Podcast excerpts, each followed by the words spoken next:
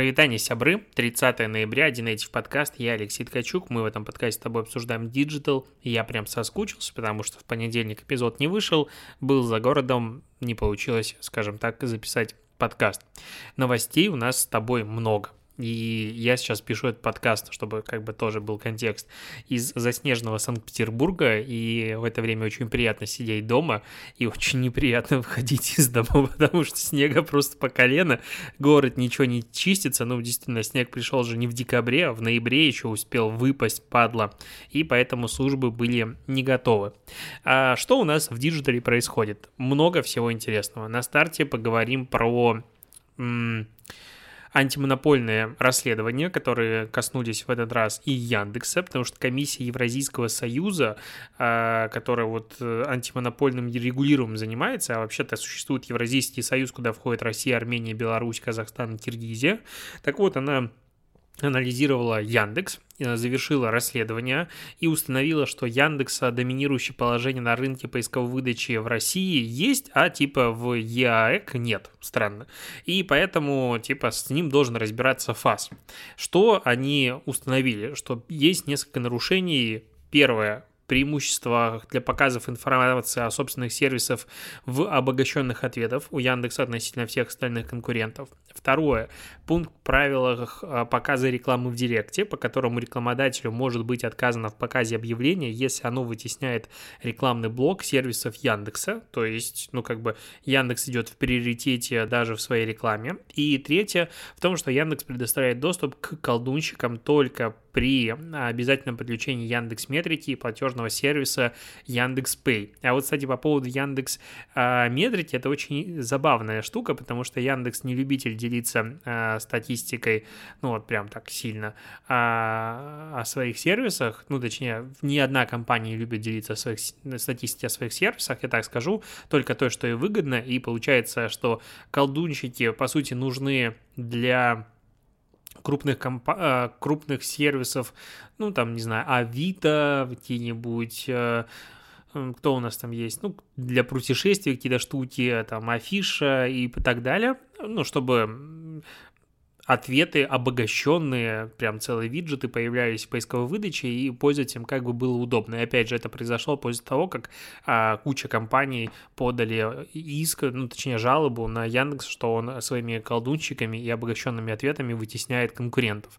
И вот теперь туда могут добавляться другие компании, но для этого они должны поставить Яндекс Метрику.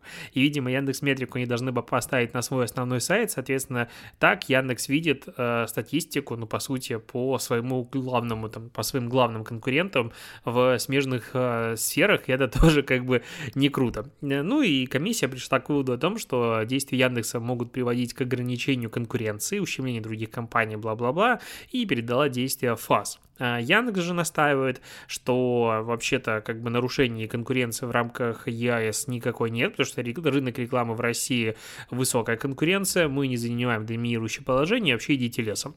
Ну, да, так речь же не про то, что э, Яндекс э, конкурирует в данном случае, как сказать, в задавливает всех на рынке рекламы. Нет, он задавливает всех на рынке половины рекламного там показов, не знаю, объявлений или какого-то смежного числа, так как Яндекс занимает огромную э, часть рекламного рынка России. И вот здесь вот есть вопросики о том, как, насколько корректно он себя ведет. А, но с другой стороны, Яндекс э, выпустил тут э, в своем браузере автоматический закадровый перевод видосов на французском, испанском и немецких языках. То есть можно открывать YouTube на, на немецком языке, как какой-нибудь ролик э, вклю... через Яндекс браузер, включать автоматический закадровый перевод, ты будешь в синхроне получать перевод на русском языке и в целом достаточно качественный. А, опять же, не для суперпрофессиональных видео, где там какая-то терминология идет, либо что-то еще, просто обычное видео. И это фантастика, то есть я просто не то, что респектую Яндексу, ну, это была моя мечта с момента изучения иностранных языков. Я много лет учил английский язык в гимназии, все хорошо. Я думаю, очень многие люди выходили с, с ну, момент получения среднего образования или высшего образования с хорошим уровнем английского языка, но дальше из-за того, что его не практикуешь в обычной жизни, ну, уже зачем, а, ну, он как бы снижается уровень. И сейчас я могу читать текст на английском языке как бы, ну, я без проблем, и фильмы могу смотреть на английском языке опять же, в зависимости от а, акцентов.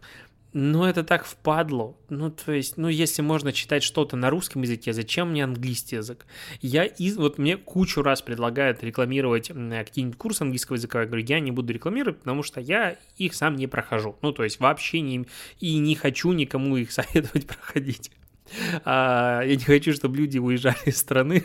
Такой знаешь, акт патриотизма. Нет, если серьезно, то у меня просто есть ощущение, что вот еще чуть-чуть, еще совсем чуть-чуть осталось технологиям, и мы дойдем до момента, когда все-таки э, сервисы, нейросети, я не знаю, разные сервисы, они смогут мне адекватно показывать перевод и до чего угодно. То есть я страдаю от того, что я не слушаю подкасты Джо Рогана, они крутые, и там ждать какие-то переводы, но это немножечко как будто бы не то. Я хочу его смотреть, но я не хочу смотреть их на английском языке.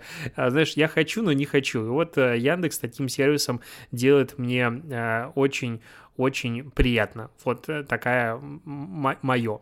А с другой стороны, вот как бы Яндекс антимонопольный мы с тобой обсудили, поговорим про мету. Пока сложно мне перестроиться, честно говоря, перестать считать Facebook э, Фейсбуком, а назвать его метой, но окей, заголовки такие. Так вот, э, мета, еще, точнее, когда она была Фейсбуком, в 2000, 2020 году в мае купила э, Diffie. Diffie сервис все мы знаем, вот приятный сервис э, с дивками, и, по сути, в социальных сетях практически везде все дивки именно подтягиваются оттуда. А Facebook их купил и это ан- а, английский стартап, ну, английский проект был за 400 миллионов долларов. И все вроде было нормально. Но э, параллельно с этим управление по конкуренции рынком э, в Великобритании начало расследование относительно того, насколько вот эта покупка является кон- ну, снижением конкуренции для самого э, Фейсбука. И вот завершился второй этап этого расследования, и они для себя решили, что Мета избавилась от конкуренции, точнее от Гифи, как от потенциального конкурента на рынке рекламы. И кроме того, из-за контроля над GIF-файлами выросло ее влияние на другие соцсети, и поэтому теперь мы требуем продажи Гифи, чтобы защитить миллионы пользователей э, и способствовать конкуренции инновации в цифровой рекламе. Вот что они говорят. Да, как бы это было, мне кажется, очевидно с самого начала. Ну, то, что они убрали себе конкурент на рынке рекламы, это, конечно, такое, ну, как бы, да, они тоже продавали рекламу, но между нами говоря, ну, вообще, ну, то есть любой сайт может таким образом купить, сказать, что я убрал конкурента на рынке рекламы, это принципиально разные штуки. А вот то, что Facebook таким образом мог э, каким, ну, как-то влиять на другие сервисы, там, Telegram, допустим, по-моему, в тот момент перешел с Diffie на что-то другое, и как-то здесь мешать пользователям, это, да, факт. И я не понимаю, опять же, я не разбираюсь в антимонопольном законодательстве и регулировании, особенно других стран, но как, почему разрешили тогда вообще эту сделку? Ну, по идее, такие крупные сделки, они сразу отправляются какие-то заявки в подобные органы, чтобы они там дали какие-то привычные согласия, возможно, они на старте были не против, а потом против, ну, в итоге сейчас его будут обратно продавать. Интересно, за сколько денег они его обратно продадут. А, тут, э, пока я был на выходных э, из Твиттера, ушел э, его основатель, SEO, Джек Дорси, он ушел, и сначала были слухи, потом действительно появилось подтверждение, он сам сказал, да, я ухожу, и теперь мое место займет другой. Я там 10 лет был с компанией, а, а нет, это 10 лет не он же, там другой человек был в компании 10 лет, Параг. Джек э, Дорси передал это управление Парагу Агравалу. Да, техническому директору. И знаешь, что самое тут обидное и грустное, что после того, как Джек Дорси ушел, акции выросли на 11% на этом фоне. Ну, ну, слухов, новостей о том, что он уходит. Наверное, достаточно грустно как бы создать компанию, и когда ты из нее уходишь, что инвесторы начинают в нее верить больше. Но он действительно был странным персонажем, как SEO, и Twitter единственная, по сути, со- соцсеть, которая так и не научилась нормально зарабатывать деньги, только в, в ковидные времена там что-то плюс-минус полетело, они начали хоть чуть-чуть зарабатывать, ну, вышли в плюс, ну, кажется, соцсеть, которая не зарабатывает деньги. Это просто удивительно. Ну и там дополнительно, что у Дорси есть а, свой стартап, который он ну, параллельно, как бы второй проект, который он развивает, и очень странно, когда человек, как бы находясь у руля такой большой компании, развивает свои дополнительные проекты и уделяет туда время. Ну, и от этого был еще дополнительный негатив внутри совета директоров.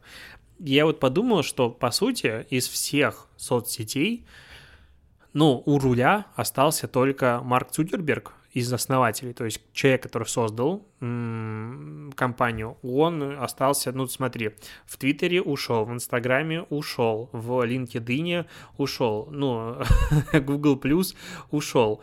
А, кто там еще остался? А, ну, может быть, Snapchat а, основано так Эваном Шпигелем и Бобом Мерфи. М- так, так, так. А, вот он Сейчас он остался, да, он э, человек, который основал Snapchat, до сих пор у руля. Ну вот, получается, это последняя крупная соцсеть, которая осталась. Ну, потому что TikTok нельзя назвать соцсетью, у которой есть вот человек, как бы, ну, который придумал, вырастил ее. Там э, ByteDance, э, ком- как компания, это все намутила. И Twitter вот был одним из оплотов. Достаточно грустно. Мне как-то вот от этого, честно, ну, какая-то печальная такая новость, так бы сказал. А, тем временем «Газпром», которая «Газпром Медиа», запустила свой аналог TikTok, а, соцсеть Яппи с короткими вертикальными видео, которые речь про коллаборации. Ну, то есть в нем самое главное коллаборация. Я тут даже на VC нашел ролик, а, в котором а, Анна Хилькевич как бы рассказывает о сути этого нового проекта. Она рассказывает про то, что появился такой Япи и приложение, и теперь в нем можно коллаборировать и все остальное. Такое, знаешь, видео как будто бы гайд. Я не понял, честно говоря, для чего оно нужно, где оно должно интегрироваться, зачем оно создано. То есть это явно не рекламный ролик и очень похоже по интонационному вот подаче, как будто бы это нейросеть а, Сбера что-то рассказывает. Вот похоже, как будто, ну, то есть он не живой. Я взял, думаю, так, прежде чем обсуждать аналог ТикТока, надо в нем зарегистрироваться. Я скачал Япи, скачался супер быстро, он, видимо, очень маленький по коду, э, открыл его на смартфоне у себя и понял, что не хочу им пользоваться. Ну, то есть, я думаю, надо посидеть, там, минут 10 позалипать, посмотреть, попробовать, как оно вообще работает, и это просто ад. Ну, то есть, по сути, сейчас весь контент на платформе состоит из двух штук. Первое — это э, репосты из ТикТока, причем с э, watermarkами, ничего не обрезано, все как есть, так есть, все оттуда, причем достаточно, ну, я полистал, не знаю, свайпов 30, 40, 50 сделал, ну, то есть я прям полистал. И это выглядит ужасно. А вторая часть — это какой-то флешмоб, а, передают смартфон человеку, который любит жрать по ночам. И как бы вот второй блогер, который берет, ну, блогер просто человек берет и говорит, спасибо, да, мы действительно живем по ночам. Вот как бы такая идея. Наверное, прикольная в рамках такой новой платформы. Но ни одного ролика не увидел, ни одного лайка, ну, может, опять же, мне не повезло. И здесь вот э, очевидно проблема яйца и курицы. То есть что должно появиться первым на платформе? Хороший контент или аудитория, потому что когда есть аудитория, контент рождается как бы сам собой. И когда есть аудитория, контент, ну, точнее, когда есть аудитория, контент рождается сам собой. Когда есть контент, приходит обычная аудитория, опять же, когда у тебя есть ресурсы, Газпром Медиа для продвижения такого проекта а ощущение, как будто бы контента там нет. Ну, то есть, если вспоминать, чего делал TikTok и другие платформы, когда они заходили на какой-то рынок, а, в котором не было, по сути, конкуренции как таковой, вертикальных видео. Ну, они, опять же, там объединились, я не буду вдаваться в воспоминания о том, как это происходило, но они привлекали сразу же крупных блогеров из того же Инстаграма, откуда-то еще, из Ютуба, и говорили, у вас будет бесплатный охват, и делайте контент. А, это как один из таких был шагов по переманиванию создателей контента к себе на платформу, потому что создатели контента сегодня для платформ, которые существуют на UGC, ну, это основополагающая история, аудитория придет. А здесь э, как будто бы мне показалось, ну, по крайней мере, может быть, я не углубился, алгоритмы не показали, но, опять же, тогда непонятно, почему алгоритмы новому человеку на новой платформе показывают такую лажу, а не самые лучшие отобраны какие-то ролики. Э, как будто бы не позвали туда никого адекватного, что создавать прикольные видосы, чтобы людям захотелось там задержаться, потому что, ну, реклама в App Store уже запущена, наверняка, и в Play Market тоже она есть. А куча анонсов было, я думаю, посевы там сейчас будут тоже не самые маленькие. И вот приходит туда аудитория, листает эту ленту, а у нее уже есть TikTok. Ну, то есть, когда есть ТикТок, в котором все прекрасно, то есть, если ты никогда не смотрел приложение с вертикальными видео и только о них слышал, заходишь сюда, думаешь, я больше сюда не зайду. Ну, то есть, там вообще ничего интересного нет. А если ты сидишь в ТикТоке, то даже Reels тебе не могут, а, которые вроде понимают твои интересы, там уже есть контент и так далее, не могут быть более интересными. То есть, кто должен зайти сюда и такой, ага, я стану здесь? Ну, только аудитория, которая такая, нам нравится быть не как все, не формал или что-то еще. Или мы придем за новой аудиторией, за новым контентом и бла-бла-бла. А, ну, как бы вот. Ну, то есть я не знаю, как это объяснить. Очень странный запуск, может, это какой-то soft launch, и дальше будет launch, и дальше будет что-то более интересное, но пока, как бы, ну, можешь вот по приколу скачать Yappy, а, Yappy, и посмотреть, что там за контент, пока вот как бы вообще. Прям вообще. А, еще про сервисы российские. ВК обновила Boom. Boom — это как бы стриминговый сервис музыки от ВК, который был, и теперь он называется не Boom, а ВК-музыка ну, как бы супер логично, мне кажется, это обновление, там появились рекомендации, мне понравился кстати, текст пресс-релиза, он такой был написан, ну, по-нормальному, по-человечески, так очень а, очень человечным языком. Вот так бы я назвал, с отсылками к аудитории. Мне понравился пресс-релиз. Вот, и не понимаю, зачем нужно было создавать бум, когда была музыка в ВК, и всем это было понятно. Музыка ВК. Зачем создавать был отдельный бренд? И вот сейчас э, ВК возвращается к обры... назад, и вот как бы после ребрендинга Mail.ru в ВК теперь еще и бум меняется в ВК-музыка. Ну, это очевидно и правильный логичный шаг. Что тут еще сказать? Ну, очевидно, очевидно и логично. А, так, поговорим про социально значимые сайты. Давненько уже не было этой новости, а, вообще обсуждения если вспомнить, э, с чего, с чего, по сути, начинался мой подкаст, э, который раньше назывался Ротом, сейчас он называется Dinative, и он, кстати, будет уже скоро как два года выходить, э, практически ежедневного подкастинга, вещания и бродкастинг, вот все. Быстро летит, конечно, время. Интересная идея о том, что а давай попробуем делать подкаст каждый день. Да, давай. вот она уже. А, подожди, я сейчас просто, ну, я сейчас а, от, открою одну страничку и так удивлюсь, что походу я уже подкаст свой записываю больше двух лет. А, ну-ка. Так. Так. 7 декабря. Нет, 7, 7 декабря по сути, начался на отдельном телеграм-канале этот подкаст. А, поэтому, ну, через недельку, вот через неделю, будет ровно два года, как этот подкаст выходит. Ну, на э, стриминговых платформах он начал выходить через месяц, после этого, то есть э, как бы поменьше, но в любом случае большое число. И, кстати, знаешь что? Я всегда ну так, триггерюсь немножечко, ну так, плюс-минус, на м- ситуации, когда автор какого-то контента очень сильно и часто апеллирует каким-то своим цифрам, типа, вот вас уже 10 тысяч человек, вот вас уже 20 тысяч человек, вот вас уже что-то еще такое. Думаю, да плевать мне, мне интересен контент. Я вот читаю один телеграм-канал про... Э- Формула-1, Simply Формула называется, мне нравится почти всегда, кроме ситуации, когда он буквально там через каждый день пишет какие-то анонсы о том, что вот в нашем инстаграм-аккаунте уже 13 тысяч человек, или 13 500, или что-то еще. Думаю, что, ну, ну, радуйся молча, ну, какая разница.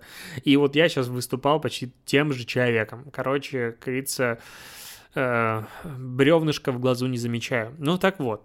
А почему я вернулся к вот этим мемуарам? Потому что социально значимые сайты, вообще идея этого появилась примерно как раз в момент, когда зародился э, мой подкаст, вот этот ежедневный. Ее долго обсуждали, долго все регулировалось, она уже работает с год как, и сейчас Минцифры разработала новую версию этого постановления – И в нем что появилось снова? Что бесплатные социальные значимые сайты смогут передавать видео в разрешении до 480p. Им запрещено будет отгружать информацию с зарубежных ресурсов, им запрещено организовывать возможность голосовых видеозвонков, а также аудио-видео сообщений. И на таких сайтах не должно быть платной для посетителя информации или ссылок на нее или услуги, за исключением государственной. И, ну, звучит вроде бы, опять же, очевидно. Казалось бы, оно и не должно было быть на старте. Но вот тут интересно, почему теперь на социально значимых сайтах должна появиться возможность поддержки видео в невысоком разрешении до 480p.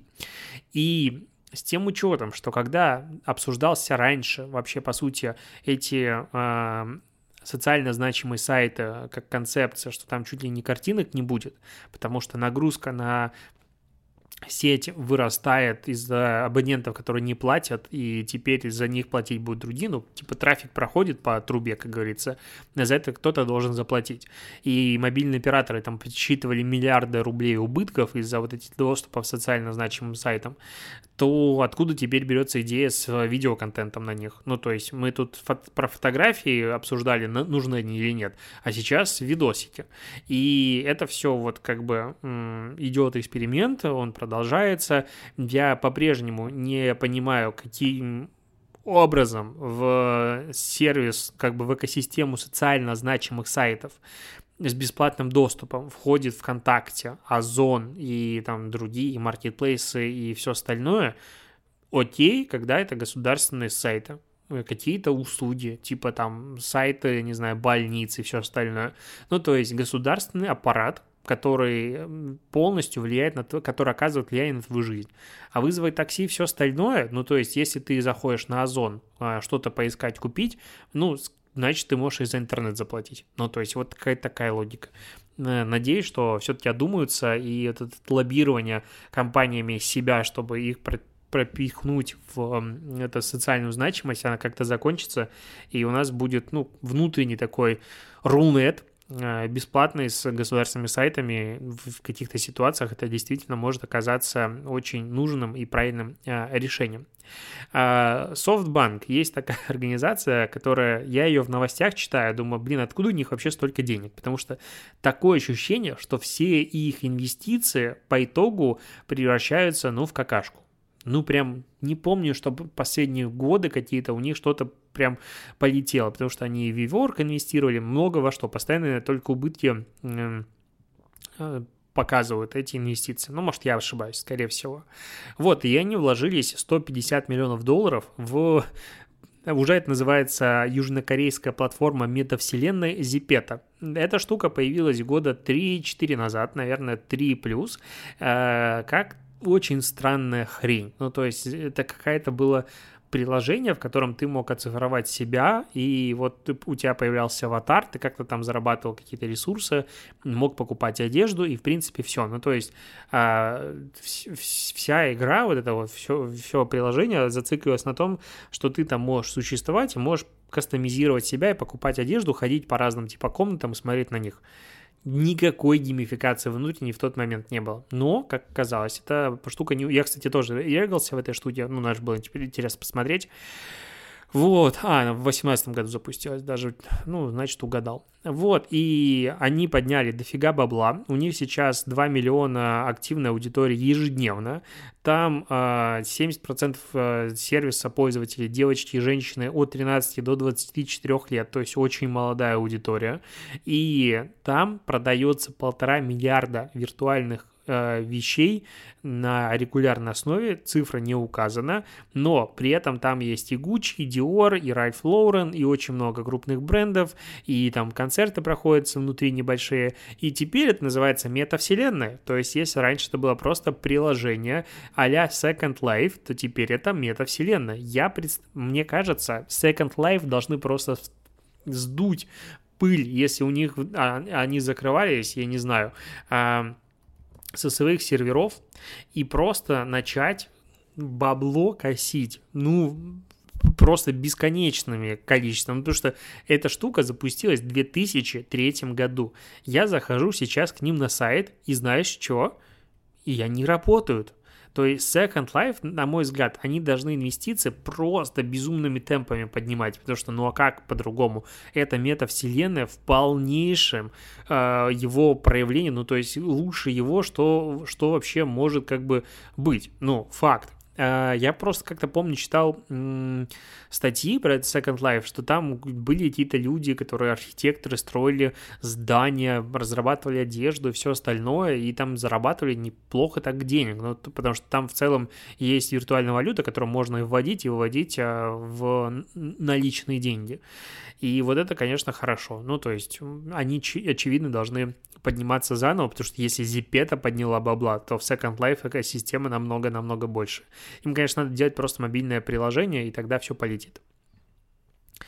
А, обсудим Сбер два их кейса. Ну, во-первых, на прошлой неделе, я даже не держался, тоже написал про это пост, э, понеслось какой-то максимально такой странно нативный посев в разных телеграм-каналах э, челленджа Сбера э, с Филиппом Кирковым Сбер танца, что они там за неделю набрали 60 тысяч UGC видео и 4 миллиарда у них просмотры, суммарно не собрали просмотров, и вообще эффектом воспользовалось 60 тысяч раз, и они такие молодцы, и просто, ну, прям вообще восторг. И все так радовались этому тоже, ну, как все, неправильно обобщаю. Короче, был посев в разных телеграм-каналах, которых очень радостно об этом писали, но так, как будто бы это не реклама, а такой, а, я тут случайно зашел или за зашла в Телеграм, ой, точнее, а, в ТикТок, и тут оказывается у Сбера такая успешная активация, о боже мой, о боже мой. Э, опять же, я активный пользователь ТикТока, и, ну, если что-то набирает 4 миллиарда просмотров, вот именно по российской аудитории, то непонятно вообще по кому. Ну, то есть, смотри, э, если у нас МАУ ТикТока в районе там 40 миллионов человек – месячная аудитория, дневная там 15 плюс-минус, они за 6 дней собрали такой охват, то сколько раз и сколько людей должно было это увидеть. Ну, то есть, очевидно, что если он выходит, этот челлендж, за рамки России и просмотры собирает за рамками России, то это вообще не целевые просмотры. Ну, то есть, если там Сбера в этой стране нет, то нафига ему там что-то показывать. Если только в России, то там частота контакта за 200 на пользователя получалась. То есть, ты в течение дня этого челленджа должен видеть по 50-60 раз. Я не помню ничего в ТикТоке, что я бы хотел смотреть больше такого количества раз или хотя бы сопоставимое количество раз, кроме щеночков и котят. Киркоров, а, вот этот вот э, очень странно сделана анимация маской, э, который поет песню, которую я вот когда писал э, пост про, на эту тему, у меня прям мозг взрывался от этой песни. Но не входит в их число. Но самый главный у меня вопрос, а нахрена? Ну, то есть, собрали вы 4 миллиарда нарисованных просмотров. Явно эта цифра сильно завышена. Хорошо. Собрали какое-то другое число. В чем цель этой активации? В том, что Сбер для тебя...